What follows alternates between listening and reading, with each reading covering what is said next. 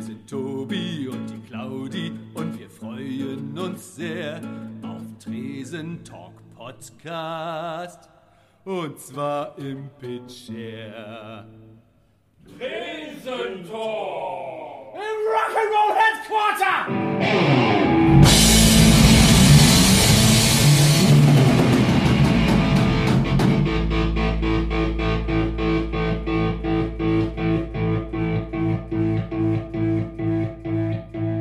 Herzlich willkommen zum Pitcher Podcast hier bei Andi am Tresen im Pitcher. Meine heutigen Gäste, das sind äh, Claudia und Tobi. Hallo, herzlich willkommen. Wie Schön, dass euch bei Düsseldorf? Podcast sein dürfen. Mensch. In der Folge 28. In Folge 28. Und wir haben einen wunderbaren Gast und ihr habt ihn vielleicht erkannt, vielleicht auch nicht. Bekannt aus Film, Funk, Fernsehen und vom Essen. Aha, Kann man so sagen, oder?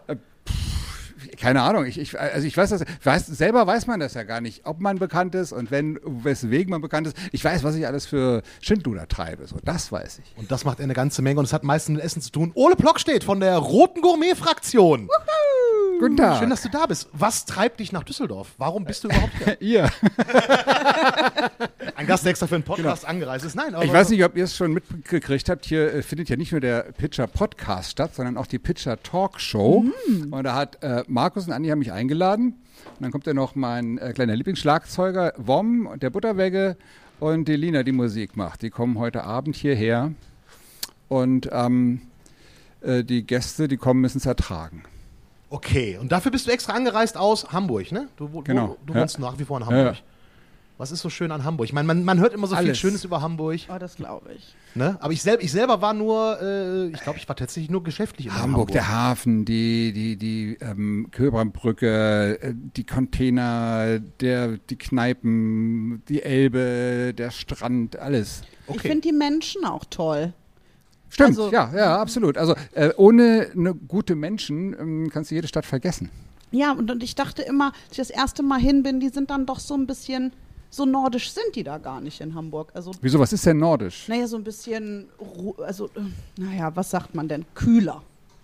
Aha. Also hier, wir sind ja sehr zu viel für den Rest von Deutschland oft. Ja gut, wobei ich sagen würde, wenn du an Ihr einem seid Bussi Mo- rechts, Bussi links? äh, wir sind schon mehr äh, Ja. Bussi rechts, Bussi Düsseldorf sowieso Bussi-Stadt, ne? Aber äh, wir sind da schon mehr so ein bisschen äh, ähm, offener und direkter. Ich glaube, wenn man an einem Montag im Februar verkleidet durch Hamburg laufen würde und Bonbons schmeißen würde, Dann ist Schlagermove. dann äh, Schlagermove. Okay. Heißt das nicht so? Ich habe Ja, keine oder, Ahnung. oder du wirst halt komisch angeguckt. Ja, eben, genau wirst das. Mach das weg. Ist ja hier normal in Düsseldorf. Äh, Karneval steht ja auch vor der Tür. Nein, aber Ole, Rote Gourmet-Fraktion, die RGF, äh, du hast, ihr habt ein Buch rausgebracht. Äh, das ist ganz neu erschienen vor 20 Jahren, Kochen für Rockstars. Ich habe es tatsächlich Genau. zu Hause ausgegraben, weil ich dich damals schon fürs Campusradio interviewt habe. Und da waren wir schon zehn Jahre alt. wow. Krass, ne? Finde ich auch. Also echt.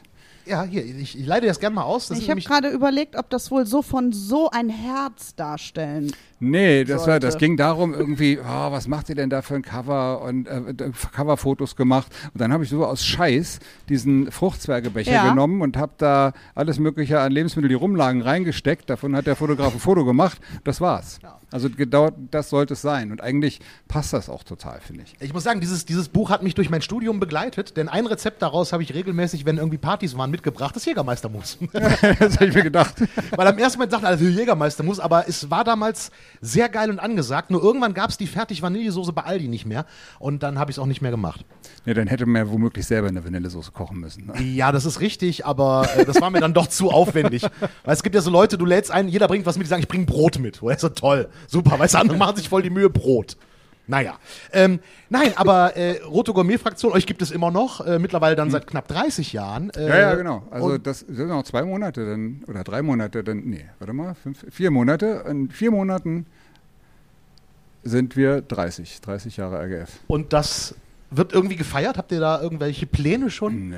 Nee? Also ich feiere weder meinen Geburtstag noch irgendwie so ein Quatsch. Das mache ich, nee. Also, nein, ich, das ganze Leben ist eine Party. So, was soll ich denn dann nochmal extra feiern? Ja, gut, okay. Okay, nicht ganz, also nicht immer, aber ähm, äh, es hat sich einfach gut angehört gerade. Ja, voll. äh, auch der, der Gedanke daran ist ein sehr schöner. Ja. Ähm, euer Hauptgeschäft ist ja tatsächlich Tour-Catering für Bands Und das im großen Stile, also nicht mit Bands, die in so kleinen Clubs touren, sondern zum Beispiel mit äh, ähm, den Toten Hosen oder auch äh, die Ärzte und so weiter. Ähm, wie, wie seid ihr darauf gekommen, auf diese Idee überhaupt zu sagen, Mensch, wir machen daraus ein Business oder machen daraus unseren Lebensunterhalt, dass wir Tour-Catering im großen Stil machen? Boah, das bin ich ja ewig nicht mehr gefragt worden. Das ist ja das letzte Mal vor zehn Jahren, wenn ich das gefragt guck wurde. mal, Ich das glaube, von, jetzt 20 ich glaube von dir. ja, wahrscheinlich.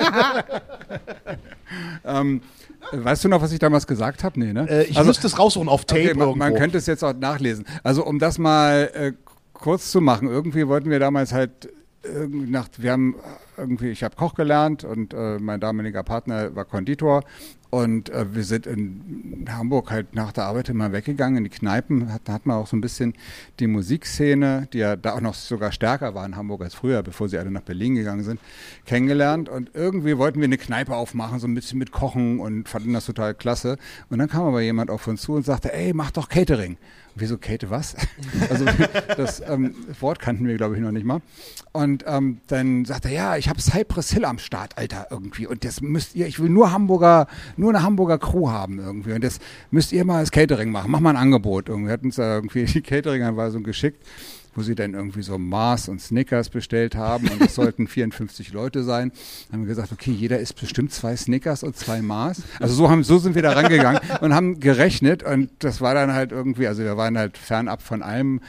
Ich glaube, der Kumpel damals auch, weil der hat den Job nicht gekriegt. Aber irgendwie hat sich das denn, da hat man dann in den Kneipen drüber gesprochen, ab Tresen sozusagen, ne, passt ja. Und ähm, dann hat sich das so rumgesprochen, dann ging es rum wie ein Lauffeuer, bis dann irgendwann, ja, wir irgendwie äh, für German Tours, glaube ich, ähm, in Docks äh, The Cult gecatert haben. Das war unser allererster echter Job. Und irgendwann kam dann irgendwann Felsenheimer, also Bela B. auf uns zu und sagte, so, jetzt müsst ihr mitkommen auf Tour. Und so ist das passiert. Und dann fand, glaube ich, Campino, glaube ich, fand den Namen richtig cool und wollte das auch haben. Außerdem wollte er auch das, was die Ärzte haben, wollte er auch haben. Glaube ich. Also unterstelle ich mir Sinn, weiß einfach mal, ob das jetzt stimmt oder nicht. Und ähm, so ist das dann passiert. Ja, und seitdem ist richtig viel passiert. Also ähm, da ist halt, also ne, wir haben halt viel, viel gekocht und irgendwann mein äh, Partner ist irgendwann ausgestiegen und dann habe ich halt alleine weitergemacht und äh, das mit Freelancern immer äh, wechselnden Leuten und ähm, ja, also ich bin, ich, also mittlerweile stehe ich selber gar nicht mehr im Herd. So, das ist so, also ne, wenn du jetzt zwei Produktionen gleichzeitig machst, was ich jetzt aber nach Corona auch nicht mehr mache, weil ich weniger machen will, weil auch das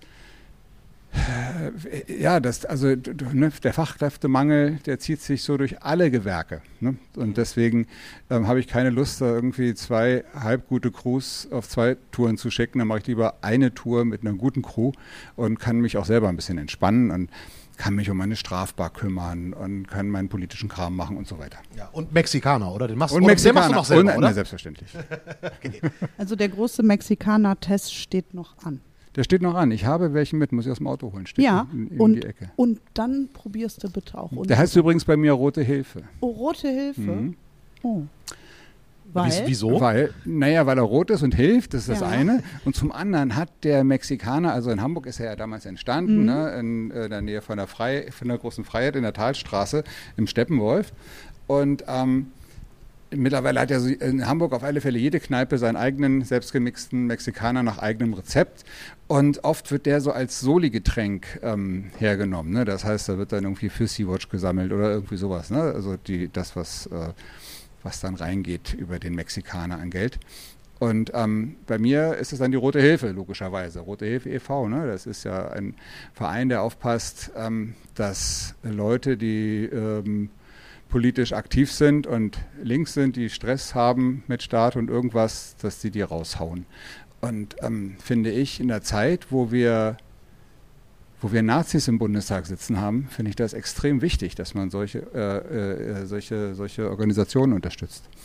Ja, so ist das. Deswegen Rote Hilfe. Don't Das- drink and riot steht ja auch hinten drauf. Ne? Muss danach machen. Das ist sehr schön. Ähm, Nochmal kurz zurück zur Tour. Ähm, wie sieht ich, also das stelle ich mir logistisch als Wahnsinnsding vor, so eine Vorbereitung.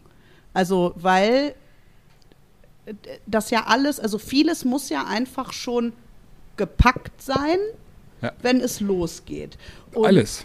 Ja. Also alles. Und wie sieht das aus? Also man plant die Gerichte vorher? Mhm. Nein. Also die für, die ersten, für den ersten Block schon, weil Ja. dazu kaufst du ja auch ein. Ne? Also Ja. wir sind immer so organisiert, dass wir immer äh, eingekauft haben, dass wir das Gröbste eingekauft haben äh, für den, äh, für den Folgetag schon. Das heißt, wir haben ja immer örtlich dann äh, Leute, die für uns einkaufen, ein Runner oder eine Runnerin, die mit dem Auto losfährt uns, äh, und für uns in den Großmarkt fährt und, und den Kram an den Start bringt. Und wenn ihr in einer, in einer Stadt wie Köln oder Düsseldorf dann im Stau steht, geht es ja nicht, dass es nichts zu essen gibt. Deswegen sind wir so organisiert, dass wir halt eigentlich immer safe sind und äh, dann für den nächsten Tag eingekauft werden kann. Und ähm, also das hat sich halt auch, weißt du, über die Jahre, also wir haben das erste Case, was wir gebaut haben, das war so groß, also das hast du gar nicht irgendwie durch eine Tür gekriegt. Das war total, total naiv. So, das haben wir dann auseinanderbauen lassen und so, das hat sich über die Jahre halt echt perfektioniert irgendwie. Äh, perfektioniert, das richtig Ja, das ja. Wort. Ne? Ja, genau. Das passt. Perfektionalisiert. Nee. Okay. ähm, und äh, ja, mittlerweile, weißt du, jetzt haben wir so, so einen Schrank, da das machst du auf, da ist an der Seite sind die, sind die Cornflakes und Teegläser drin und dann im Plüsch eingepackt ist dann so ein Besteckkasten und der ist von hinten beleuchtet und das Ding ist von innen mit so einem Stoff tapeziert und äh, oben sind die Tassen drin, unten steht dran All Cups are Bastards und ähm, äh, also so entsteht das dann halt, also so wie du es brauchst. Also das hat natürlich dann den Vorteil, dass du das Ding hinstellst und nicht wieder alles auspacken musst, sondern du machst das Case auf und hast diesen, diese Posten da stehen. Ne? Das heißt, die musst du nicht jedes Mal ein- und ausbauen, so ein und, also aufbauen. Und ähm, so zieht sich das durch die ganze Küche. Und jetzt haben wir so bei so einer normalen Tour, bei den Hosen ist es viel größer, da haben wir einen ganzen LKW voll. Aber bei einer normalen Tour haben wir so sechs Truckmeter, so wird gerechnet. Ne? Also sechs Meter im Truck ist nur Catering. Und ähm, ja, das ist halt, und das, also ich bin da auch ein bisschen Nerd. Also das muss halt auch genauso sein, wie ich das will. Und es muss genau alles da sein und ähm, äh, so, die Leute sollen halt vernünftig kochen können. Und ganz viele Köche, ähm, das sind ja alles Freelancer, die erzählen mir, dass, ähm, dass meine Küche oft viel, viel besser ausgestattet ist als so manche äh, stationäre Küche, so in denen sie gearbeitet haben. Und, ähm, aber klar, das, das, was du brauchst, äh, das musst du halt haben. Ne? Ich habe da, es gibt natürlich immer ein paar so Sachen, also eigentlich bräuchtest du einen riesen fetten großen Konvektomaten. Also, ne, also das ist ein riesengroßer Ofen. Das wäre aber auch wieder so ein Monster-Case. Den kriegst du wieder irgendwie nicht rein. Ne? Oder wenn du einen großen Herdblock hast, so, der ist auch wieder so groß und dann geht dir der Herdblock kaputt. Deswegen haben wir nur Ceranfelder, so einzelne. Die, das heißt, wenn uns von unseren sechs oder acht Ceranfeldern eins mal kaputt geht, dann kriegst der Techniker, der kann es reparieren und wir können auf äh, den restlichen weiterkochen, weißt du? Und ähm, ähm, diesen Konvektomaten haben wir halt etwas kleinere Öfen. Das ist schon manchmal praktischer mit einem großen, aber ähm, du hast halt oft auch in den Hallen oder in den Clubs ähm, nicht den ewigen Platz, den ganzen Kram aufzubauen. Ne? Das ja heißt, du musst dich ja auch Frage. überall reinschachteln und das sind dann die Sachen, das ist dann so der Wermutstropfen, den man hat, dass man dann halt es wäre schon ein bisschen einfacher mit einem richtig fetten großen Ofen, aber den, was hast du davon, wenn du den irgendwie nur jede dritte, jedes drittes Venue aufbauen kannst, weißt du? So. Wo baut man dann halt wirklich so eine Küche auf? Also jetzt, Also früher waren es ganz oft in Sporthallen, waren es ganz oft so Umkleidekabinen. Manchmal haben die echt nur so nach dem Schüler, SchülerInnen-Schweiß gestunken. Als wir dann ankamen, ohne Scheiß. Schuhe. Und dann hast du halt diese, diese Spülbecken, haben wir da Kisten raufgestellt und die armen äh, äh, Catering-Hilfen mussten dann da irgendwie so halb gebückt irgendwie in diesen Wannen. Also das ist, da hat sich auch schon einiges getan irgendwie in den Jahren. Das ist schon professioneller geworden. Auch die Hallen, die achten mehr drauf, wenn sie neu bauen oder umbauen, dass sie das Catering-konform machen. So, dann weiß man mittlerweile, was ist. Und viele kennen uns, na klar, nach 30 Jahren kennen uns auch viele VeranstalterInnen irgendwie ganz gut, dass die ähm, dass die schon äh, uns manchmal ein bisschen auch als Maßstab vielleicht nehmen, habe ich manchmal den Eindruck, weil wir halt auch, wir haben halt echt auch relativ viel Kram dabei und die wissen an uns, was wir am Platz brauchen. Und das heißt, da ist ähm, mittlerweile auch so ein geiles Arbeiten mit denen, dass wir da schon gar nicht viel, ähm, viel bestellen oder machen müssen. Die wissen, die kommen, die brauchen das und dann läuft das so.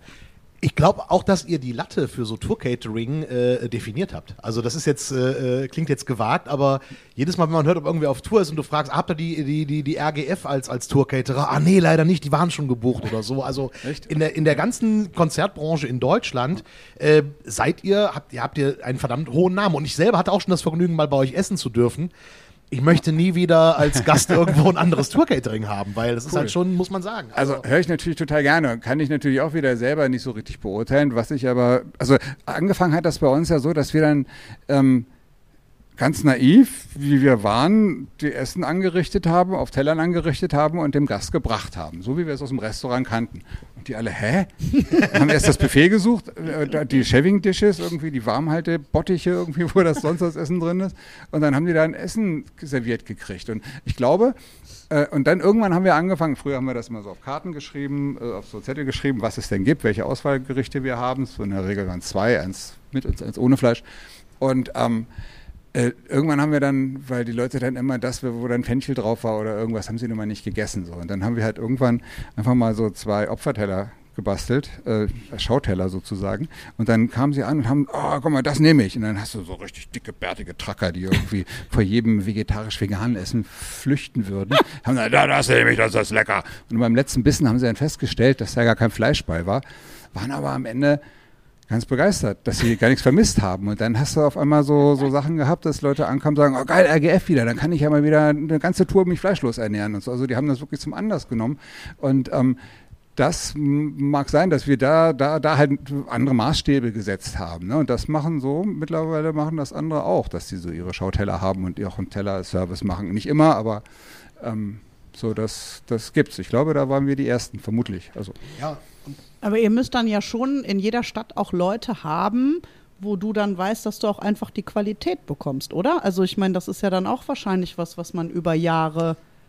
wie Ähm, Leute, also die, die Leute, also die, die Händler, wo du weißt, da so. bekomme ich auch die Qualität. Soll ich dir was verraten? Mhm. Das, das ist die, die, die, die Lebensmittel-Ikea, das ist das, wo wir mal hingehen. Mhm, okay, alles klar. Gut. Also äh, ohne Scheiß, ohne Scheiß, das ist also das, dieser, dieser ähm, sehr gut äh, äh, strategisch sehr gut auf Deutschland verteilte äh, ähm, Gastro und Carry Großmarkt, wo wir hingehen, da kriegen wir halt, also der ist halt, da, da kriegen wir alles. Und wir haben uns mittlerweile eigentlich auch auf das Programm eingeschossen, weil wir, weil wir gar nicht die Möglichkeit haben, zu 100.000 verschiedenen Händlern zu gehen. Das schaffen wir, das ist, das Ja. ist einfach zeitlich nicht möglich. Da bräuchtest du nochmal zwei Leute und das Ja. zahlt dir irgendwie keiner. Ne? So, das heißt, ähm, damit kann man arbeiten. Und mittlerweile arbeiten wir mit denen auch so gut zusammen, dass sie, dass sie teilweise beliefern dich oder äh, reservieren dir was und freuen sich, wenn man kommt und so. Also und das in ganz Deutschland. Wir sagen ja schon so, wir sind metrosexuell irgendwie. Falls jemand aus diesem wunderbaren Düsseldorfer Das steht da, glaube ich, Unternehmen sogar drin, ne? Ja, Wahrscheinlich, Ja, ja. ja. Metros, ich glaube, wenn ich mich recht entsinne, ich habe es vor 20 Jahren gelesen, ich muss es zugeben. Ich habe es Tobi. nur heute rausgekramt. Ja, aber wenn dieser große äh, Cash-and-Carry-Markt, der ja in Düsseldorf sitzt, diesen Podcast zufällig hört und meint, Mensch, wir haben noch Sponsorengelder rauszuhauen, meldet wir. euch bei uns, äh, äh, Dann sagen wir auch, wie er wirklich pitcher29gmx.de und äh, äh, dann sagen wir auch, wie äh, der Laden äh, wirklich heißt, äh, U-Bahn auf Paris, so würde ich es jetzt mal ein bisschen umschreiben. Wer es errät, äh, äh, keine Wie die Ahnung Metro heißt. wie die Metro heißt, genau. Bekommt eine Packung Streichhölzer. Nein, aber äh, natürlich, klar, so muss man das machen. Wie groß ist denn eure Crew auf Tour? Wie wenn ihr so, ich sag mal, nehmen wir mal jetzt mal, nehmen wir mal den ganz großen Maßstab. Tote Hosen ist wahrscheinlich die größte. Da waren wir, glaube ich, jetzt, jetzt letzt, letzte Tour waren wir so zwölf oder bis zwölf, 13, 14. Also mal, war immer so ein bisschen unterschiedlich. Also Aber Köche, so, das war. Und so. Nee, nee, Küchenhilfen nochmal extra nochmal fünf dazu. Also zwölf und 14 Rainer dazu. Ja, ja, also Mitreisende. Das war richtig viel. Ansonsten sind wir vier bis fünf bei anderen Touren. Mhm. Jetzt so bei Kraftclub waren wir zu viert. Also jeder von den Kraftclubbern quasi seinen eigenen Koch sozusagen. Ja, dann würde ja keiner was trinken. Ja, okay, gut. Und das ist auch wichtig. Trinken ist wichtig, sagt mein Arzt auch immer. Aber ähm, gibt es denn dann so, ich meine, wenn du jetzt auch Jahre schon mit den Bands arbeitest, gibt es da, du musst keine Namen nennen, aber gibt es da so ein paar, ja, ich sag mal, ich will jetzt mal das, will jetzt nicht das Wort Dieven. Ja, doch, ich sag jetzt das Wort Dieven. Dieven. Gibt es da so Dieven, wo du weißt, so, okay, äh, äh, äh, der kriegt jetzt, äh, äh, keine Ahnung, nur Hirse oder. Das muss ja erstmal, also ich finde das immer so ein bisschen schwierig, weil klar gibt es Dieven-Typen, die finden sich äh, tatsächlich ganz oft eher so manchmal in, in, in, Crew, in den Crews, die so Okay. ein bisschen Bandnähe haben. Wobei das noch nicht mal bei den deutschen Bands ist. Das habe ich eigentlich, fiel mir das mal so bei, gerade bei so Ami-Bands auf irgendwie. Da hast du das eigentlich eher. Und die Musiker und Musikerinnen selber, die sind, also weißt du, manchmal wird, also wir waren zwar jetzt mit Madonna nicht unterwegs, aber da gibt es eine Geschichte, die kursiert, die sehr beispielhaft dafür ist. Weißt du, die ähm, macht das jetzt seit ganz vielen Jahren und dann heißt es, sie möchte auf den Festivals ihr eigenes Klo haben. Da darf vorher keiner rauf äh, das soll nur für sie sein. Und dann hieß, heißt es, ah, die Diva und äh, kann sich mal zurückerinnern an ihre, ja, erinnert sich zurück, weil da hat sie immer auf irgendwelchen Sch- Scheißhäusern äh, äh, gepisst, wo, wo irgendwelche schwitzigen Hands äh, zu blöd waren, sich hinzusetzen und so, weißt Ja. du, und dann sagt sie irgendwie, ey, Mann, ey, ich verdiene Geld, ich muss mir das nicht geben. So, und dann ist das doch, ist das dann Dievenkram? Finde ich eigentlich nicht. Ich finde das dann völlig okay. Das ist dann die Priorität, die sie da setzt. Ja, richtig. Und es ist genauso dievenhaft wie die Menschen, die sich bei Festivals dann fertig aufgebaute Zelte und ein eigenes Dixie hinstellen und dann sagen, ah, Madonna, die Diva. Also von daher. Ja, das kannst du ja eben, also wo ist halt die Grenze, ne? Also Oder ins so, Hotel gehen. von daher. ja, wenn man auf dem Festival arbeiten muss, finde ich ins Hotel gehen legitim. Nur um mich selbst, zu verteidigen. als Aber Gast. Ich finde, es ist eine gewisse Grenze, wo man sagt, reicht jetzt. Jetzt gehe ich ins Hotel. Gibt es ja doch dann so Anfragen von Bands, wo, wo ihr schon mal gesagt habt, so, ey, boah, die hatten wir letztes Mal, die wollen wir nicht mehr, weil, weil das so kompliziert war irgendwie beim Essen oder ist euch sowas noch gar nicht untergekommen? Nee, das eigentlich nicht. Es gibt eher andere Bands, wo wir, äh, für die wir nie arbeiten würden. Okay. So rum, ne? Also, na, du kannst dir denken, wer, wer das ist. Ja. Irgendwie Onkels Freiwild und so weiter. Äh, Ja, Andreas aber die stellen dann schon auch. Anfragen. Ähm, also ich glaube, dass wir mittlerweile tatsächlich den Ruf haben, dass die sich das schenken, Ja. uns anzufragen und ähm, das vielleicht auch rein politisch nicht passt, weil also wir sind ja schon politisch, also ich jedenfalls. So, das, äh, da mache ich auch kein Hehl draus, im Gegenteil. Ähm, es ist sogar, also das ist jetzt zum Beispiel, ne, das fand ich, ähm, das ist mir jetzt diesen Sommer ist es mir aufgefallen, wo ich dann wieder von so vielen Bands und Support-Bands die Catering-Anweisungen gelesen habe und dann gedacht habe, Mann, ey, ich wollt, ihr wollt doch Avantgarde sein und ihr wollt doch, ihr, ihr wollt doch, äh, dass, es, dass es der Welt gut geht. Warum bestellt ihr Nestle-Produkte? Warum bestellt ihr Plastikwasser? Warum bestellt ihr Getr also äh, irgendwelchen welche Getränke in irgendwelchen äh, absurden Mengen, wovon ihr alle, wenn ihr die alle wirklich an dem Abend trinken würdet, irgendwie alle im Krankenhaus landen würdet, wenn ihr überhaupt überlebt. So und da ähm, habe ich mir überlegt, dass ich, also das würde ich ganz gerne mal machen, irgendwie mal einen Artikel schreiben, vielleicht für irgendein Fansign oder für irgendwas oder einen Blog, wo ich, ähm, wo ich das mal aufdrösel und denen sage, guckt euch mal bitte eure äh, Catering-Anweisungen an und überarbeitet die mal und bringt die mal wieder auf einen neuen Stand irgendwie. Es ist halt, äh, manche Sachen sind wirklich überholt. Irgendwie Red Bull ist ein Nazi, der Typ. Der ist jetzt zwar gestorben, aber ich glaube nicht, der hat trotzdem noch Servus TV mit seinen Schwoblein und so, weißt du? Ja. So, und das muss doch keiner unterstützen irgendwie. Und, und ähm, das habe ich, also ich habe mich zum Beispiel mit Beatsteaks und mit äh, Betontod drüber unterhalten.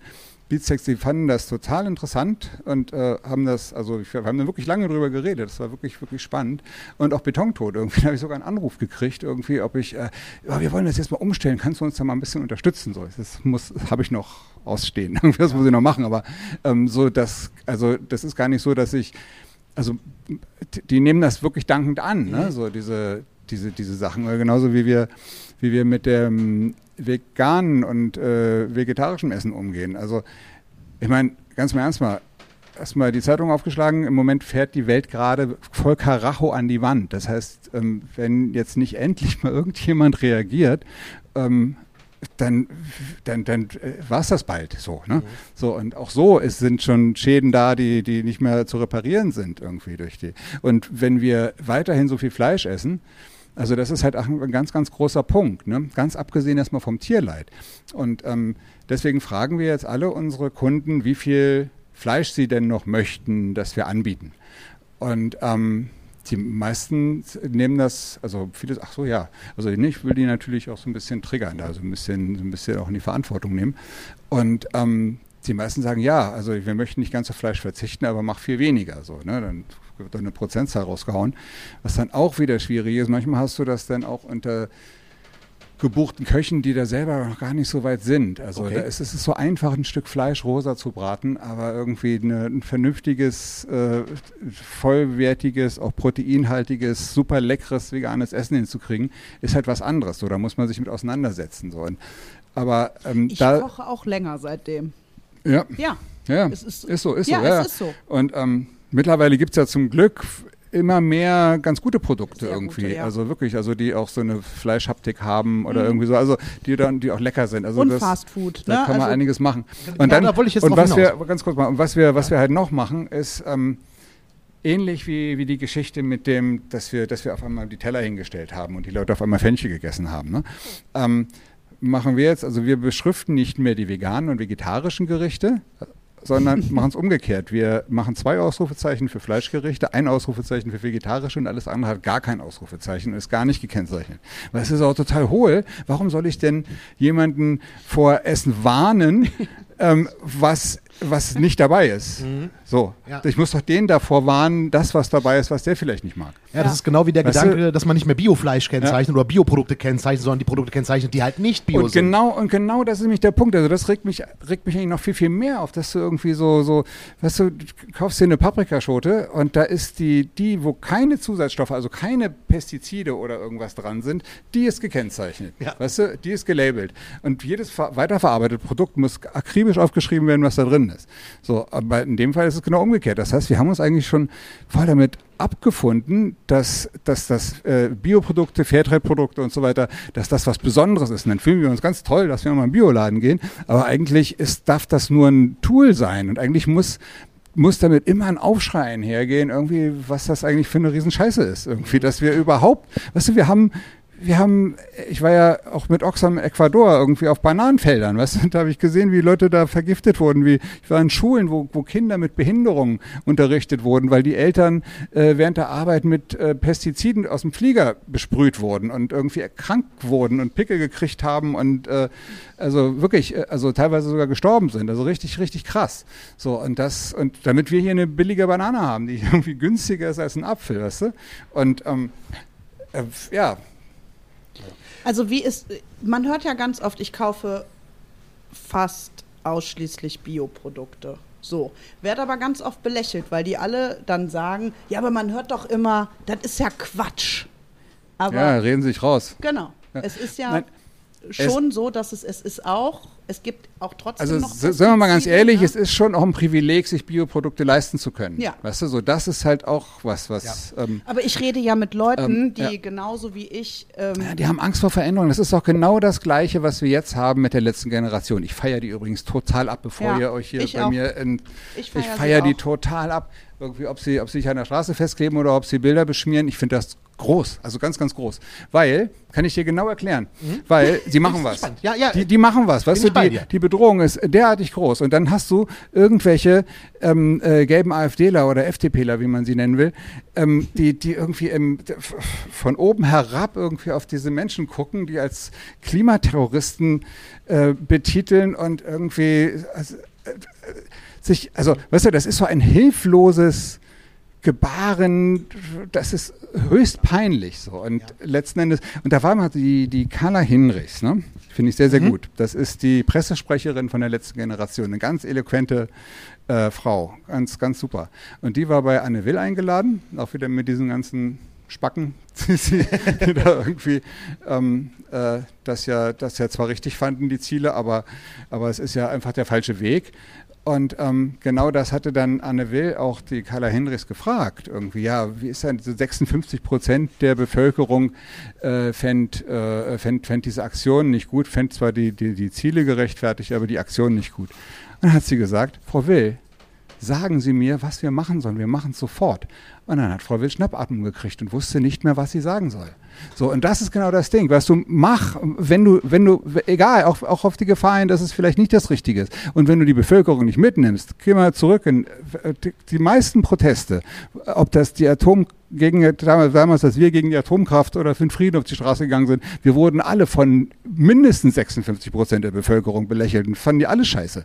So, und das das hat aber am Ende was gebracht, weißt du? Jetzt haben wir eine grüne Partei, da muss man es auch, das ist ja egal, ein neues Thema, aber egal.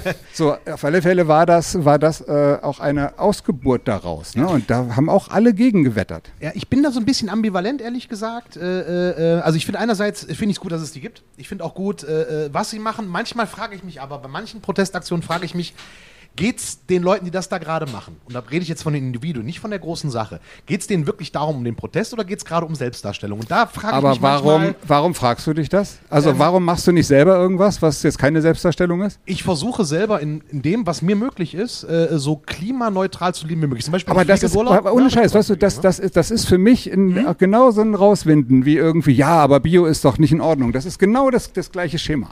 Irgendwie zu sagen, ja, aber die wollen sich doch nur selbst darstellen und überhaupt, Ich- damit ich man sage- das nicht, ich sage ja nicht, weil in Wirklichkeit, in. Wirklichkeit haben alle, die das kritisieren, nur davor Angst, dass sie, dass sie, dass sie äh, selbst was verändern Ja. Mhm. müssen. Weil wir müssen alle viel, viel weniger Fleisch essen. Wir müssten alle fast vegan leben, um, äh, um sonst sind wir, sind wir nicht Teil der Lösung, sondern Teil des Problems. Bin So. ich bei dir? Bin Und- ich bei dir? Ich sage ja nicht, dass das nur Selbstständiger Auf gar keinen Nein, Fall nein, ja, aber bei dann lass die doch, dann sind's halt, na Protestaktionen, und? ne, Denke ich mir, Na und, aber, man, aber, aber damit kippst du doch wieder äh, äh, Öl auf die Mühlen der, der, der, der, der ganz schlimmen Kritiker von den von, das von ist der natürlich letzten richtig, Generation. aber Und- nur weil, weil es die ganz schlimmen Kritiker ist, äh, muss Und- man nicht jede Und ganz im diese, diese, diese, nein, aber es ist so irrelevant.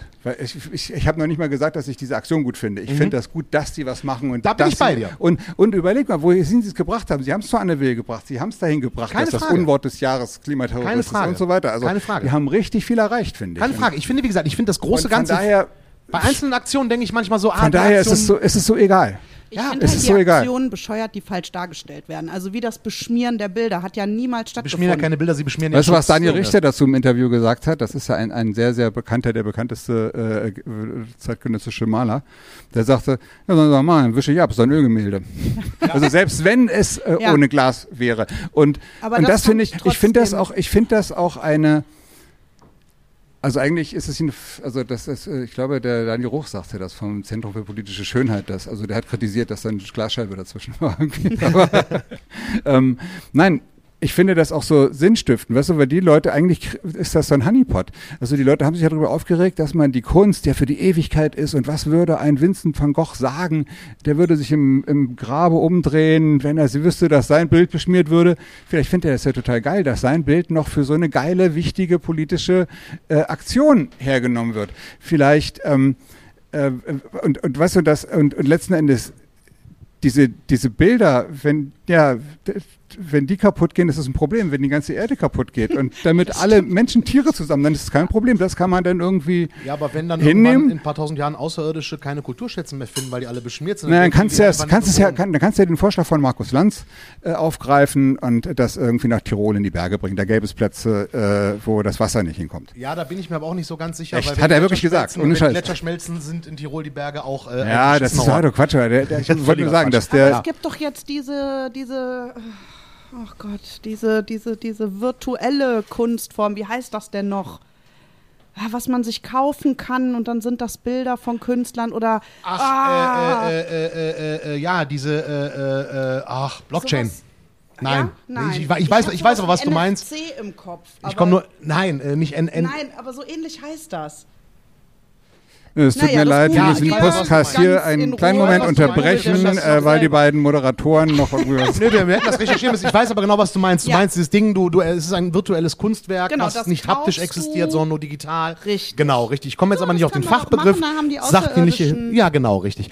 Aber worauf ich hinaus wollte. Du bist da ja sehr engagiert und das bist du ja schon immer gewesen. Hast du gemerkt, so in den 30 Jahren, 40 Jahren, nee, 30 Jahren, die du jetzt die Rote Gourmet-Fraktion machst, dass da auch schon das Bewusstsein sich bei den, bei deinen Kunden, nenne ich sie jetzt mal, auch, auch schon verändert hat von, von, von, von sich aus? Also ich meine, du warst ja früh, ihr habt ja schon immer vegetarisch gekocht, weil in der Szene, in der ihr unterwegs seid, war das ja schon gang und gäbe. Eben, und das Ne? ist ja genau das Ding. Also viele äh, äh, aus, aus dem künstlerischen Bereich und auch deren, viele von aus, der, aus deren Crews äh, sind ja ganz offen für, für Veränderungen und für, ne, so.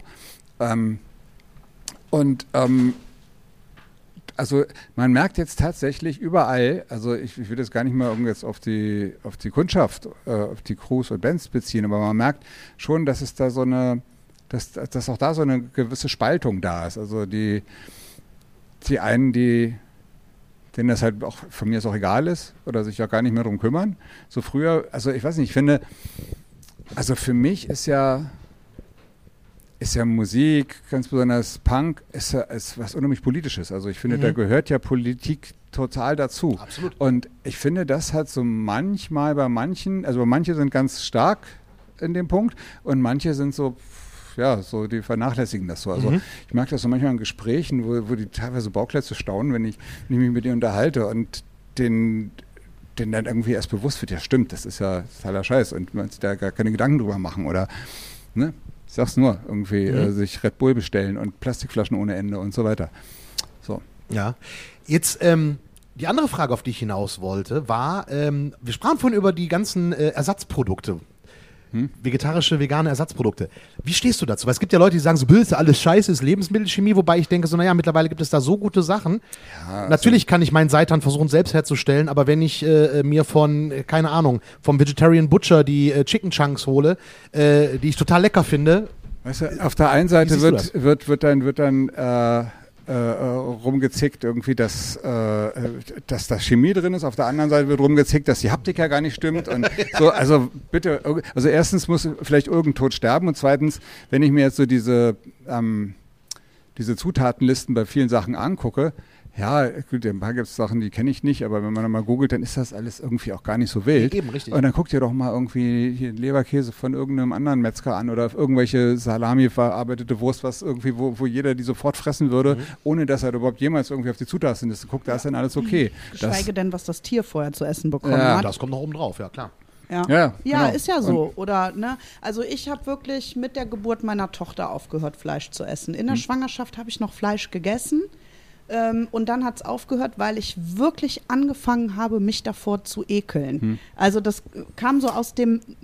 Äh, Ich habe mich viel damit beschäftigt. Ich habe nur noch beim regionalen Metzger gekauft. Ich habe nur noch Bio. Also damit ging das so los.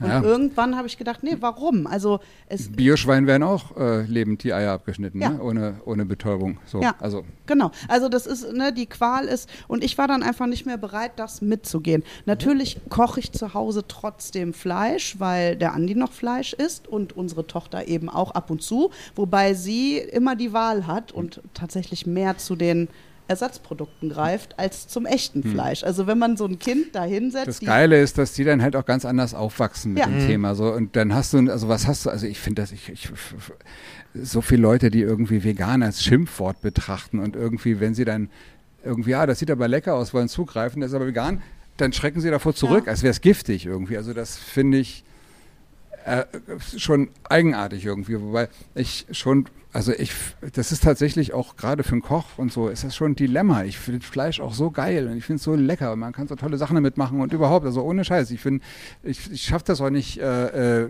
mich völlig vegan zu ernähren, aber ich esse extrem viel weniger Fleisch. Also und ähm, das denke ich, ist es halt auch. Also das, es muss, wir müssen halt alle komplett reduzieren und weiß tatsächlich echt nicht, wie, wie man das hinkriegen soll. Über den Preis ist es eine ungerechte Sache, weil ich verdiene ganz gut, dann kann ich mir also so viel Fleisch kaufen, wie ich will. So. Ja.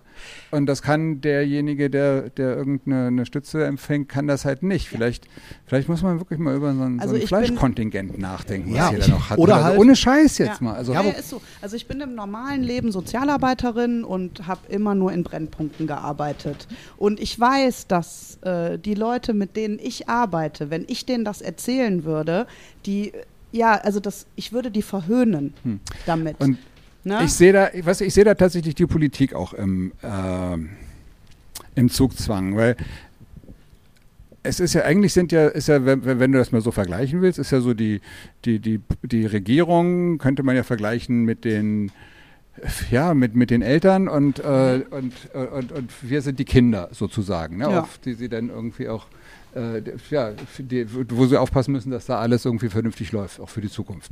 Und ähm,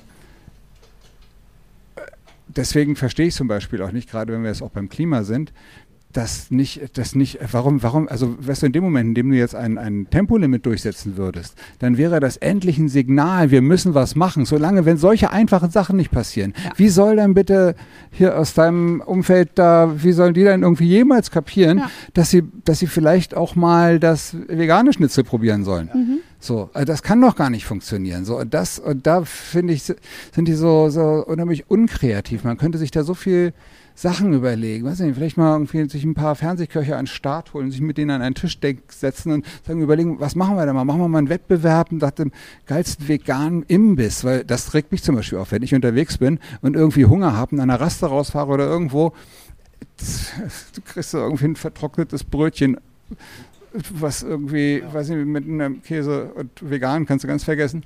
So. Richtig, richtig. Und das ist so, so schlimm. Und weißt du, wenn es da irgendwas gäbe, was, was solche, solche Leute da noch, ohne da großartig die veganen Flagge raufzuklemmen, irgendwie einfach mal präsentieren würden oder einfach auch viel mehr äh, vegetarisch-vegane Rezepte rausbringen würden und nicht 95 Prozent, aber und dann immer schön geredet, das ist aber irgendwie gutes Fleisch. Das hat Ja. ja mal einen Namen gehabt, was ich habe, ja, aber das ist genau für dein Klientel ist das halt trotzdem Fleischwerbung. Wenn die das hören, kaufen die sich halt das Tönnies Tönnies-Scheiß. irgendwie Ja, von dem- richtig, richtig, ja. Ja.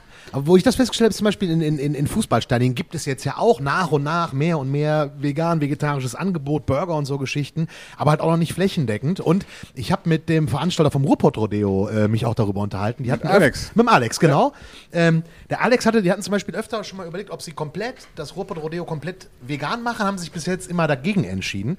Äh, mit dem hatte ich ein sehr interessantes Gespräch über diese ganze äh, Öko-Geschichte auf Festivals, weil der zum Beispiel sagt, Die Becher und so, ne? Genau, die Ja. Einwegbecher, die, äh, äh, wenn sie, wenn es recycelbare Einwegbecher sind, eine bessere Ökobilanz haben als die dickwandigen Spülbecher, weil wenn du das Wasser dazu nimmst zum Spülen und so weiter, äh, haben die nämlich eine schlechtere Ökobilanz. Aber das ist von jedem auch vom lokalen Faktor abhängig. Hast du Wasser vor Ort, musst du das Wasser dahin bringen und so weiter. Ja, auf der anderen Seite, wenn Thema. du, wenn du jetzt, wenn du jetzt diese Milchsäurebecher hast, ich glaube, die müssen dann auch separat entsorgt Genau. werden. Das heißt, Die wenn die dann mit anderem Müll zusammen, dann bist du am Sortieren. Also es ist alles, Es ist nicht einfach. alles, alles schwierig. Ne?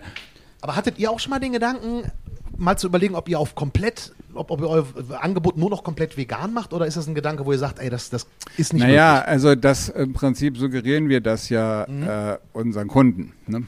Also so, dass ich vor.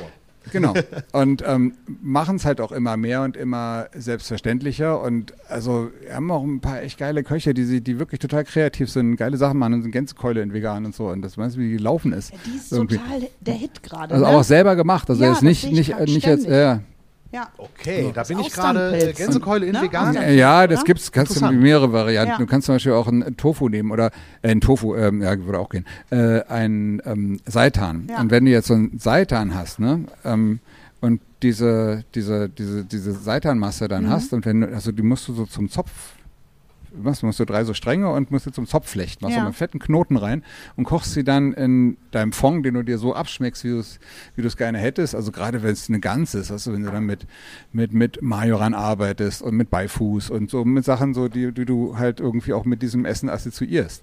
Ähm, dann kriegst du da so dieses, dieses Feeling rein. Und wenn du dann diesen, diesen Knoten hast, dann kannst du das so auseinanderfetzen. Mhm. Ähm, also ich mache da zum Beispiel manchmal so Gyros draus. Ne? So, und das, da merkst du kaum einen Unterschied. Also wirklich, das ist total Hammer. Ich bekomme gerade Hunger und warte auf den Moment, wo der zwischendurch auch mal Fernsehkoch ohne sagt, ich habe da mal was vorbereitet und jetzt hier was Nein. Keine Häppchen. Nee, ich war beeindruckt. Wir waren jetzt Anfang Januar waren wir im Center Park. Und da haben die, äh, also die werden, haben da auch umgestellt. Die standen wohl kurz vorm Bankrott und haben sich dann aber für Expansion entschieden und Umstellung und die versuchen auch sehr ökologisch zu arbeiten. Und ich habe in Holland vegane Bitterballen gekriegt. Ich bin fast umgefallen, dass es das gibt. Das sind ja War in normalerweise. denen vorher Fleisch drin? Das frage ich mich bei Frikandeln auch schon immer, deswegen bin ich mir da nicht so sicher. ja, vorher war da einfach Fleischmüll drin. War da Fleisch Mit drin? Ja, eben.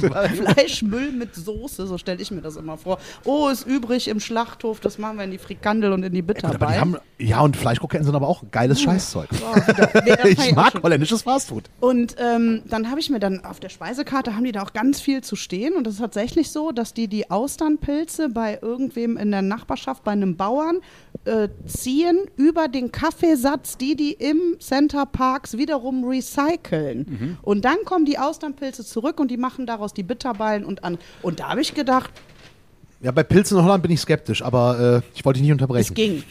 Andi, es ging, oder? Nach Meinst du, meinst, du kennen sich mehr mit Hasch aus, oder? Ja, ja, richtig, genau. Und, und um Pilze und Magic Mushrooms.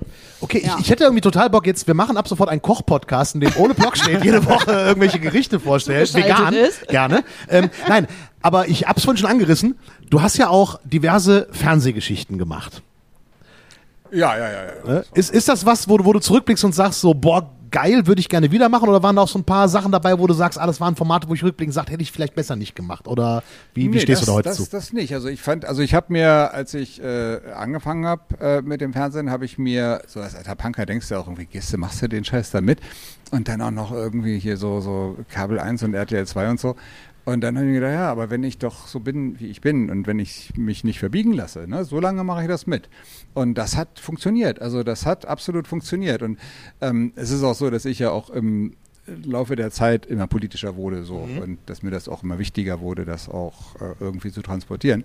Ähm, Und ähm, es gab tatsächlich bei den Kochprofis, gab es so hier und da mal eine Sendung, wo ich dachte, scheiße, da hast du nicht aufgepasst. Aber wir waren da schon wirklich diejenigen, die, die auch das Sagen hatten. Das heißt, wenn Cool. wir gesagt haben, nee, so, das ist Quatsch, so machen wir das nicht, wenn ein Redakteur irgendwas wollte, dann wurde das nicht gemacht. Und gab es vielleicht auch manchmal so Situationen, also hier und da mal so eine Sendung, wo wir dann halt auch einfach so zu müde waren, Okay. uns dagegen zu wehren und haben dann halt, und das war dann, das sind so, so, das waren so zwei, drei Sendungen, wo ich denke, nee, das jetzt, äh, das, äh, das, da hätte, da hätte, hätte, hätte ich mal aufwachen sollen, so. Aber Und- das war doch der Ursprung der Kochsendung im privaten Fernsehen, oder? Auf RTL 2. Naja, dieser, dieser ähm, Coaching-Sendung oder dieser Ja, Restaurant genau, das war das erste. wurde. ja, ja, genau. Ne? Also da gab es euch ja- doch zuerst. Da gab es erst so ein paar Sendungen mit, äh, mit äh, dem, dem Ralf Zacher und Ja. Mario Gotaska und Stefan Marquardt und dem Baudrechsel. Und ich weiß nicht, wie viele die gemacht haben, 60 Sendungen, keine Ja. Ahnung. Wir haben dann, ich habe ich hab auf jeden Fall alle Fälle so irgendwie etwas über 100, glaube ich, gemacht. Ach, da warst du gar nicht, guck mal, in meiner Da war ich Erinnerung. gar nicht dabei. Ich war bei der zweiten Generation Okay, dabei und auch nicht ganz von Anfang. Und ich bin noch eine, eine, eine, eine, ein Jahr früher, bevor das dann eingestampft wurde, das Format, bin ich auch äh, ausgestiegen. Ja. Also Es kommt mir Und- bestimmt so vor, weil die das ja so quer oft wiederholt haben, ne? Na. Das kann durchaus gut sein. Ja, ja. Das, weiß, ja, das kann ja sein. Das weiß ich nicht. Hast, Ja. du, hast du einen Lieblingsfernsehkoch? Vielleicht heute noch oder von früher? Gibt es da so einen, wo du sagst, den, den fand ich richtig, oder den, den, das, das war gut? Äh, oh, Ich lege vor, ich war ich- Riesenfan von Alfredissimo. Ich muss, ich muss gestehen, dass ich, also das klingt jetzt vielleicht komisch, aber ich gucke gar keinen Fernsehen. Ich höre keinen Podcast, von daher ist okay. Und, und äh, doch, das mache ich. Und ähm, äh, Kochfernsehen schon gar nicht. Das finde ich sogar ganz schrecklich. Aber also ich habe halt die eigene Sendung geguckt. Nein, es gibt ein paar wirklich ganz, ganz klasse Kollegen irgendwie. Dann gibt es da ganz unmögliche, so, die ich richtig scheiße finde. Ähm, wer jetzt was ist, sage ich nicht. Aber ähm, nein, auf alle Fälle, ich bin dann, also das Lustige war, dass, dass ich, mir hat irgendwann, hat mir, das ist gar nicht so lange her, hat mir jemand erzählt, ähm, äh, dass ich ja irgendwie bei RTL 2, würde man sich erzählen, rausgeflogen sei, weil ich zu politisch bin. So, what? Und das, äh, ich bin halt irgendwie zu dem, zu dem Chef von RTL 2 hin, hat er so meine Beweggründe. Zum einen war das halt auch der, dass ich gesagt habe, ich kann es halt nicht mehr unterstützen, wenn ein Restaurant, was eigentlich am Boden ist und wo auch noch nicht mal gelernte Leute drinstehen, die wissen, wie sie damit umgehen, denen ein, ein billig Schweine- oder billig Hühnerkonzept an die Hand zu geben, damit sie irgendwie Geld sparen. So, das war, da hatte ich überhaupt keinen Bock mehr drauf. So, das war das eine. Zum anderen war das dann auch so, dass ich dann ja irgendwie auch mit Oxfam in Ecuador war und irgendwie hat sich da so meine, meine ganze Fokussierung irgendwie ähm, ähm, woanders hingericht, äh, ausgerichtet. Ne? Und ähm, jedenfalls habe ich dem, dem RTL2-Chef das auch alles erzählt und das fand er auch alles sehr nachvollziehbar und so. Und ähm, sagte dann ja, achso, ich habe mich sogar noch bei ihm bedankt, dass ich niemals von dem Sender gehört habe, zieh mir bitte keinen, keinen Bock auf Nazi-T-Shirts ein oder kein feine Sahne Fischfilet-T-Shirt, weil da gab es irgendwie dann oder ein Slime-T-Shirt, da gab es Auszüge aus Wikipedia, ey, die haben Deutschland verrecke und überhaupt, und das ist so ein und bla. Also und äh, das haben die alles ertragen und das haben die, haben die mir, also die haben mir nie gesagt, kannst du vielleicht mal irgendein T-Shirt anziehen, was nicht so und so. Und ähm, ist nie passiert. So, und das fand ich total gut. Dafür habe ich mich bedankt. Dann hat mir der RTL2-Chef gesagt, ähm, ja, äh, äh, äh, es ist schade, dass ich gehe. Ich wäre immer deren gutes Gewissen gewesen. Okay, aber das ist natürlich auch äh, Das ein schöner, Ein schönes, Ja, das fand ich auch. Das, das fand ich Ein auch. schönes Also Lob von RTL so, 2. Ja, muss ich ist So, so von, Das finde so von wegen, du fliegst. Kompliment. Jetzt, jetzt muss ich noch eine ganz platte Frage stellen, die man, im Koch, die man im Koch immer stellt in Interviews. Was ist dein Lieblingsessen? Was ist dein Leibgericht? Essen. Essen. Essen ist mein Leibgericht. Ähm, es kann nicht, das kommt immer drauf an. Also, wenn ich, weißt du, wenn ich so richtig mega Hunger habe und das riecht da schon irgendwie so nach Pommes irgendwie, dann können es die Pommes sein, weißt du, so. Und ähm, manchmal, also ich habe ja tatsächlich Birnenbohnen-Speck, finde ich richtig gut. Und das ist auch das, was ich vermisse. Also so Speck, da gibt es zwar auch so, so Ersatzprodukte in Ja, veganer so Form. gut. Und da gibt es da manche, also ich finde, man kann, es gibt diese, diese, diese kleinen Würfelchen da, ähm, damit kann man zum Beispiel so eine äh, Carbonara machen. Ja. So, das funktioniert. Das ist dann auch nicht Diese Billy, Billy Man muss ja auch nicht mal alles vergleichen mit Nee, dem, nee, weißt du, so, genau. so, Das ist so was völlig anderes. Was ich mache, ist, ich habe diese Baconstreifen von Billy Green, weil die Hm. von der Konsistenz her am leichtesten rauszuholen sind und man kriegt die wirklich kross und die werden dann nicht wie so ein gebackenes Pergamentpapier. Nee, aber die schmecken so. dann wie krosses Pergamentpapier. Also ich finde die furchtbar. Aber ich würze die mit ähm, dänischem Räuchersalz. okay. Und dadurch bekommen die nochmal so eine, also ich nehme sowieso für alles dänisches Räuchersalz, weil das Einzige, was mir wirklich fehlt, ist Bacon. Also da, oh, wenn wir jetzt im Urlaub sind und ach, das ist schlimm. Das Aber ist, es gibt so, so, so Speckstreifen, das sind nicht so Baconscheiben, sondern Ja. so, so Streifen, die so ein Rührei zum Beispiel packen würdest. Ja, ja, die- habe ich neulich äh, die äh, blauen, im die haben so Supermarkt eine geholt. blaue. Blau-Türkis irgendwie. Und die genau. fand ich richtig Die lecker. Die lecker. benutze ich auch tatsächlich auch mal für, für, für Bohnen tatsächlich. Ja. Äh, oder auch, äh, äh, ja gut, nee, Grünkohl kann ich, Grün, da muss ich sagen, Grün, Grünkohl vegan halt traue ich mich nicht dran, rein, meine ne? ich. Da muss Mettwurst, also für mich muss da Mettwurst dran, ich bin so groß geworden. Ich glaube, das werde ich, wenn ich mal eine vernünftige vegane Mettwurst äh, bekäme, würde ich das, glaube ich, sogar probieren. Aber es gibt so Dinge, wo ich sage, ah, da fällt Also- mir das richtig schwer. Schauen wir mal, ich meine, die, die Entwicklung geht ja weiter. Mal sehen, wie. Also ich finde zum Beispiel, da gibt es ja eine, so eine ganz bekannte Firma, die mittlerweile ja mehr äh, vegan, vegetarische Produkte macht als äh, oder verkauft Ja. als, äh, als fleischige. Und ähm, die haben schon sehr früh mit der Entwicklung angefangen. Deswegen sind die auch ein, ein Stückchen so Und weit. die machen Wie- so geile Cordon Bleus. Ich Und- finde die Cordon Bleus so geil von denen. Ja, also, ich weiß, also selbst diese Mortadella, die sie da machen, Ja, irgendwie, das finde ich, also die, da schmeckst du tatsächlich, oder auch der, der Fleischsalat oder so, Ja. da schmeckst Wie- du eigentlich, das, da brauchst du, da Nee, richtig, da brauchst brauchst Wie das siehst andere du das? So, da ist dann mein, ähm, da kommt dann wieder so ein bisschen mein Gewissen mit Hm. rein. Jetzt kann ich dich ja mal als Profi fragen. Ich hatte immer, ich kaufe die Produkte auch alle, weil die wirklich toll sind. Nur dann frage ich mich, wie weit unterstütze ich denn trotzdem noch das Tierleid, weil ich die ja mitfinanziere? Oder ist es okay, dass ich die finanziere in der Hoffnung, dass die immer weiter Hm. da rausgehen? Naja, wenn du es, wenn du es, also sagen wir mal so, wenn, wenn die äh, diese Produkte nicht kaufen würden, nicht verkaufen würden, dann würden Würde sie auch ihre Produktion einstellen. Und Ja. letzten Endes ist das eine Firma, äh, die den Veganismus auch aufs Land bringt. Ne? So, also Mhm. ja, das stimmt. das, das, das darf man da halt nicht vergessen. Und Ja. Das war Also- nur mal so eine Frage, die ich mir gestellt hatte, in dem, wo ich mich plötzlich gut Also gefühlt weißt du, da gibt's da, habe. da, da gibt's so viele, so viele, so viele andere Firmen, wo du mit also die, die, die so über Leichen gehen, Ja. dann darfst du kein Auto mehr fahren, kein, kein Benzin mehr kaufen, nichts mehr. Also weißt ja, du, so. das stimmt, dann wäre ich Und eingesperrt zu dann, Hause. und dann irgendwie jemanden, der irgendwie ein bisschen was Gutes macht, Ja. dann zu kritisieren, ist irgendwie äh, so, als würde man sagen, ja, aber die Klimakleber, die haben ja auch was Doofes gemacht. Oder Ja, ja, genau. Greta, Greta musste ja einen Flieger nehmen hierher, um hierher zu kommen oder so. Ja. Ja, ja, eben, eben. Das ist dann halt auch so, so, so ein Ich habe die im. Auto gesehen. Ja, das stimmt. Aber das ist jetzt, aber die Frage kam mal irgendwann so kurz in mir Nein, auf, wo ich so dachte, Im Prinzip muss das jeder für sich selber entscheiden, Ja. wo so seine Grenzen sind irgendwie. Und ähm, äh, das ist ja, also, die, weißt du, die Welt ist derartig komplex und letzten Endes, wenn wir, also, ne, ich meine, ganz im Ernst mal, der Kapitalismus macht alles kaputt irgendwie. Wir haben, wir haben irgendwie äh, durch diesen Kapitalismus haben wir mittlerweile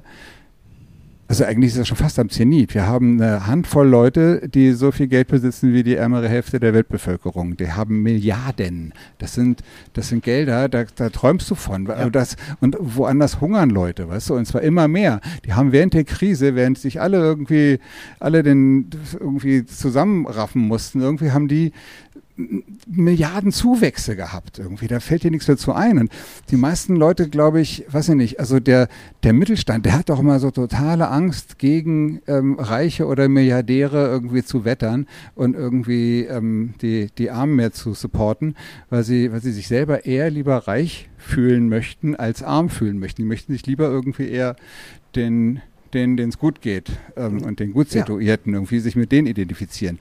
Und aber weißt du, so der Unterschied, also man muss sich das mal vorstellen, so was der Unterschied eines von, von einer Million und einer Milliarde ist. Ich sage das immer wieder, aber ich finde das immer so, so plakativ, weil die meisten Leute, für die ist so eine Milliarde und Millionär, Millionär, Milliardär, sind beides total reiche, so fernab von dem, was ich habe und irgendwie machen die ja kaum Unterschied. Und, aber wenn du jetzt mal eine Million in Sekunden umrechnest, bist du bei exakt 11,57 Tagen.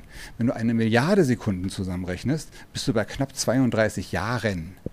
Jahren. das ist So, aber ein das schönes ist- Bild. das- Dank- danke ist für diesen der- Bildungsauftrag, Das das ist ist der super. Unterschied zwischen einer Million und einer Milliarde.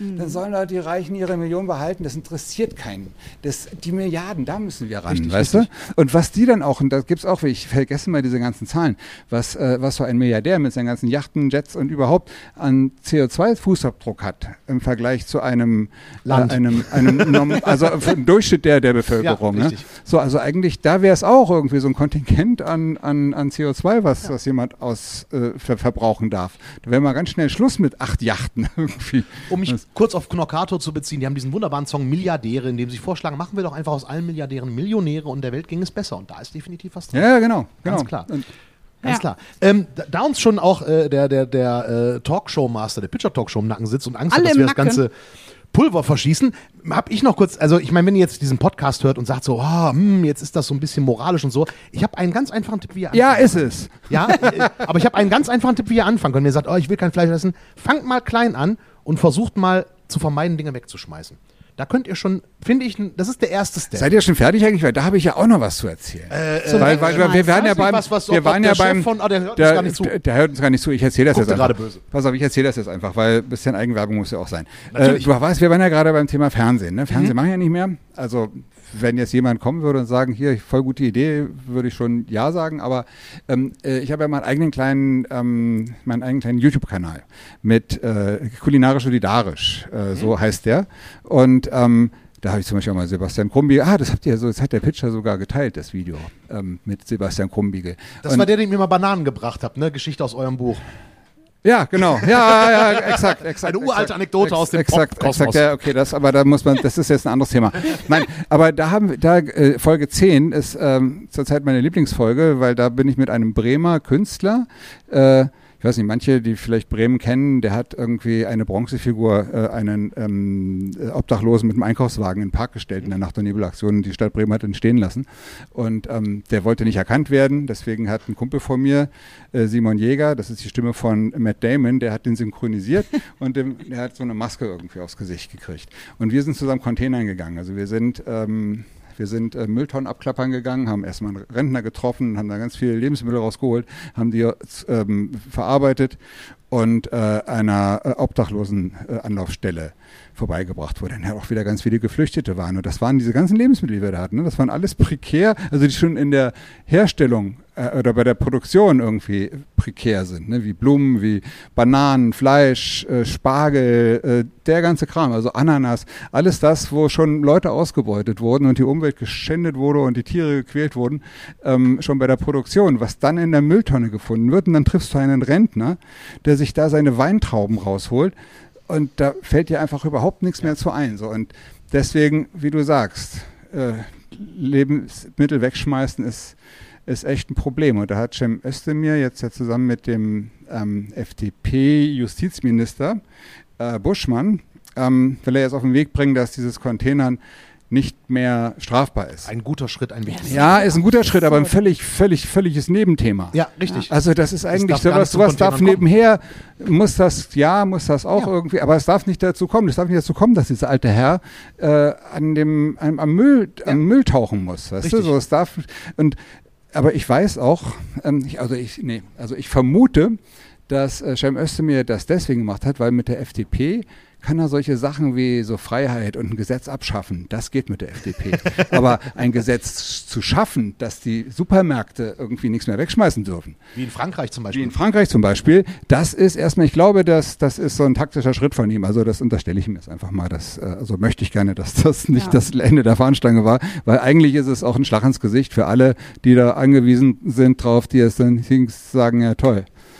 Dafür jetzt werde ich, jetzt ist es nicht mehr strafbar und ich muss trotzdem meine, meinen Kopf in, in den Müll stecken, weißt du, so. Auch Kulinarisch da solidarisch. ist- Ich möchte- wollte nur noch mal den Namen Ja, des, des YouTube-Kanals bestimmt auch droppen. Den können wir verlinken. können wir auch noch Ja, super, droppen. genau. Und ihr müsst ja überhaupt, ein paar- ich brauche mal ein paar mehr Abonnenten irgendwie.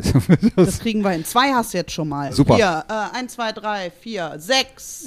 Ja, da kommt ja auch noch So, die ganze hier, Horde, die Freunde. heute zur Talkshow kommt. Aber ich glaube, wir müssen wirklich langsam Schluss machen, weil gleich geht So. hier Doors open. Dann kommen die Leute rein und wir haben zum? Abschluss, ja, fünf Fragen Quickie. den Ja, fünf aber Fragen muss aber du hast noch ganz viele Fragen, die notiert. Du hast dich ja Wirklich? vorbereitet. Ich habe mich wieder vorbereitet. Krass. Ah, Ja, wenigstens Ich habe dir nicht zu 50%. Wort kommen lassen. nicht so schlimm. Ich fand das alles so interessant. Das ist so toll, wenn jemand einfach auch mal sitzt und ähm, eine Message hat. Und man, das, ja, ja, das ist doch auch wirklich, äh, weil oft hat man ja auch nur so ein Fra nur, das war auch alles toll. Aber das heute, ich bin so viel, ich habe heute ganz viel mitgenommen. Viel schlauer Das- bin ich nicht, aber ich habe ganz viel mitgenommen. Und das freut mich. Und Mich ich auch. habe auch tausend Fragen noch, die wir aber hier alle jetzt gar nicht unterbringen können. ähm, aber ich wollte mal ganz an deinen Ursprung gehen, weil ich finde, das steht so im Gegensatz zu allem, was danach kam. Du hast deine Lehre im Steigenberger gemacht. Ja.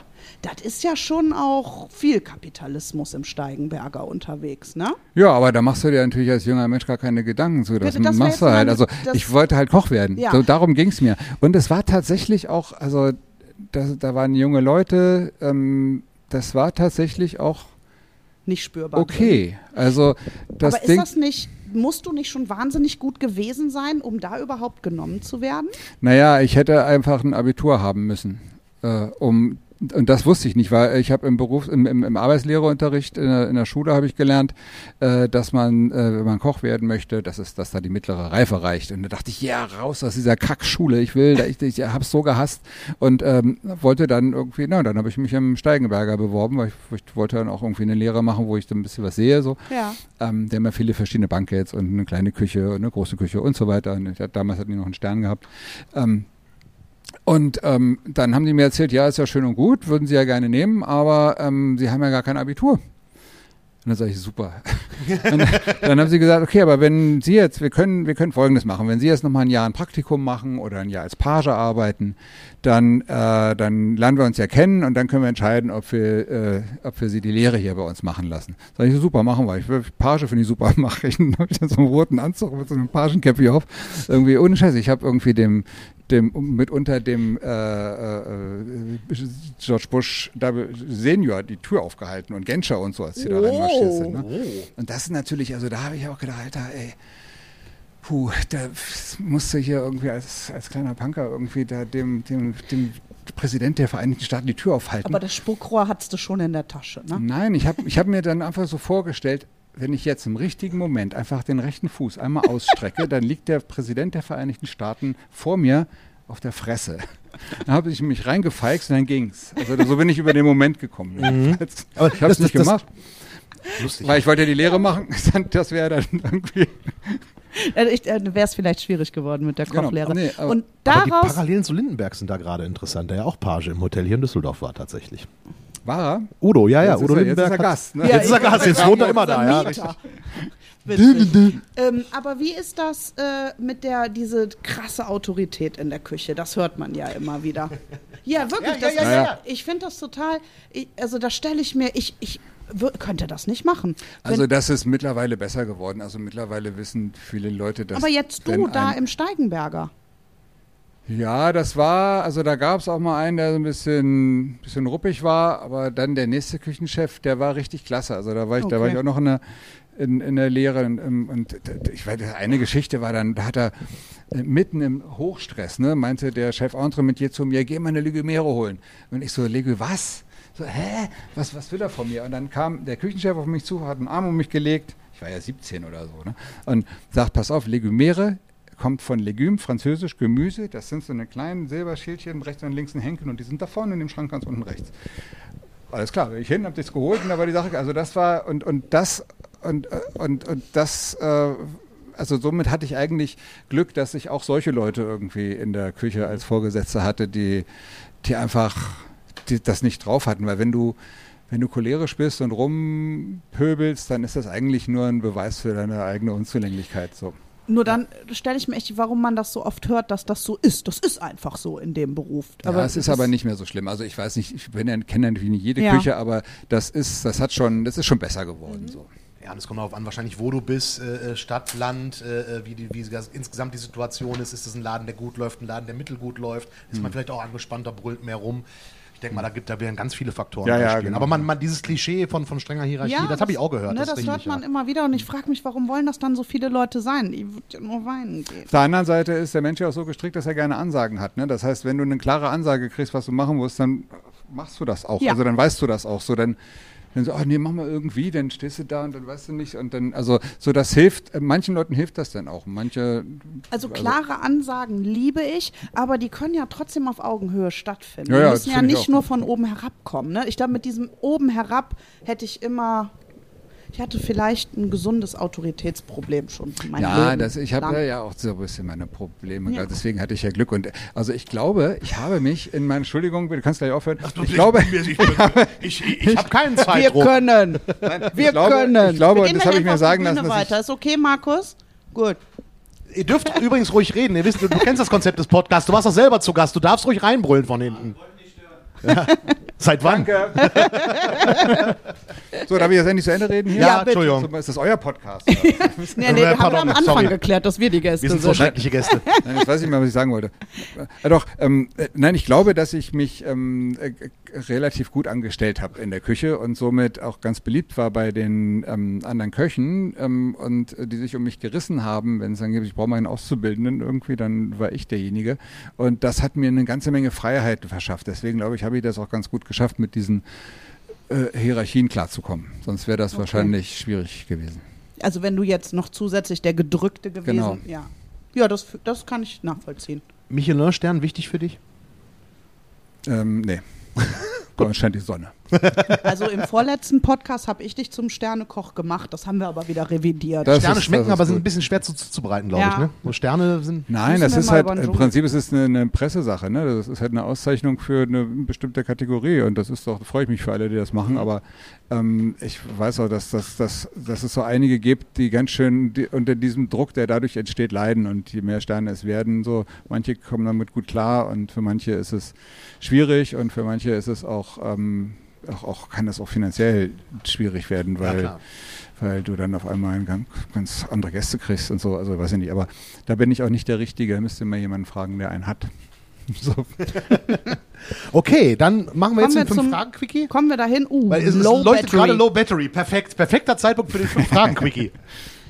So, welches ist dein Lieblingslied und was bedeutet es dir? Oh, oh, oh. Ich, also, ich, ich, das kann ich nicht sagen, weil ich, ich kenne so viele, aber eins, was ich jetzt gerade äh, wirklich, ähm, ah, doch, Mea Culpa von, von Slime, von der neuen Slime-Platte, das finde ich gerade sehr, sehr stark. Sonst finde ich aber auch hier von Danger Dan, die äh, Kunstfreiheit finde ich auch großartig, sowas. Also, ähm, nein, Mea Culpa, Hammer, Hammer, Hammer Song, muss man sich unbedingt anhören. Auf welches Talent, das nichts mit Kochen zu tun hat, bist du besonders stolz? Dann müsste ich das ja haben. ja, das ist die Voraussetzung. Äh, ach, also ich weiß gar nicht, ob ich besonders stolz auf irgendwas bin. Vielleicht bin ich froh, dass ich ähm, manchmal, dass es mir manchmal gelingt, einen Satz geradeaus zu erzählen. Aber eigentlich, wenn, wenn du das jetzt alles transkripten würdest, wahrscheinlich ist da nicht ein Satz dabei, der, sagen wir mal, den eine Deutschlehrerin abnicken würde. Das ist richtig, aber da gibt es Software für. ChatGPT habe ich gehört. Wäre ganz gut für sowas. Äh, wo würde man dich an einem freien Tagabend treffen? Eben nicht. Ähm, was ist die letzte Sache, die dich richtig beeindruckt hat? Die letzte Sache. Also, das, wir waren bei dem Thema schon mal. Ich finde tatsächlich, also äh, die letzte Generation, finde ich, machen wirklich eine so, so gute Arbeit und auch die gesamte Klimabewegung, die ganzen Fridays for Futures und so, das ist so, so wichtig und auch so beschämend für uns ältere Generationen, die wir seit den 70ern eigentlich wussten, was Sache ist und irgendwie uns nie irgendwie wirklich drum geschert haben oder das nie ernst genommen haben. Und jetzt muss die junge Generation auf die Straße gehen und sich festkleben, ähm, damit, damit die irgendwie eine Zukunft haben. Und wir sagen, nein, das ist nicht der richtige Weg. So. Berlin ist dicht. so, hier ist Stau. Ähm, was, ach so. Was wäre der perfekte Ort, um dein Lieblingsgericht zu essen? Dazu müsste ich jetzt erstmal ein, ein richtiges, na, das wäre eine Imbissbude, ne? Wo steht die? Ne, Bahnhof, keine Ahnung, da wo ich gerade bin. Okay, also das also ist wirklich, da bin, variabel. ja, ja. Das ist variabel. Es könnte natürlich auch sein, dass ich mal so drauf bin, dass ich sage, oh, jetzt, aber ey, jetzt, jetzt mein Kumpel Marco Müller in Berlin besuchen. Und der soll einfach mal kochen. So, und dann brauchen wir noch einen Witz von dir. Ein Witz. Mhm. Ein Witz. Ein Witz. Oh, so spontan. Ich kann, also, ähm, ähm, ähm, okay. Okay, ein, ein, ein Pastor wird, kommt in eine Polizeikontrolle und kurbelt die Scheibe runter und sagt, was ist denn los? Der Polizist sagt, wir suchen einen Vergewaltiger. Okay, ich mach's. Sehr schön, Nee, sehr der, Ist, schön. der, ist, der ist schlecht, aber mir ist besser, ist kein besser eingefallen. Ja, aber der war schnell da. Gute Witze äh, äh, brauchen wir in diesem Podcast auch nicht, denn die haben wir selber nicht drauf. So, Richtig. vielen Dank, Ole Blockstedt, dass du äh, unser Gast warst. Ja. Ähm, und ich werde jetzt gleich, wenn das Mikro aus ist, werde ich noch fragen, wie man pochierte Eier macht, denn das kriege ich nie hin. So, äh, Claudia, wann, wann, wann, wir, wir- wissen wir schon, wen wir als nächstes haben? Nein, wir Nee, ne? wissen noch nichts. Wir planen. Nach planen Karneval treffen wir uns, planen das ganze Jahr durch und haben auch sonst noch andere Pläne für dieses Jahr. Oh ja. So. Liked uns, abonniert uns, teilt uns. Äh, wir brauchen bessere Zahlen, Ja. damit wir uns glücklicher fühlen. Und gerne auch einfach Bewertungen, die nicht unter drei sind. Bitte. Also wir nehmen nur Bewertungen ab äh, mindestens vier Sterne. So, okay. Macht es gut, habt äh, äh, einen schönen Abend und wir freuen uns gleich auf die Talkshow. Bis Dankeschön. Dann. Tschüss. Tschö.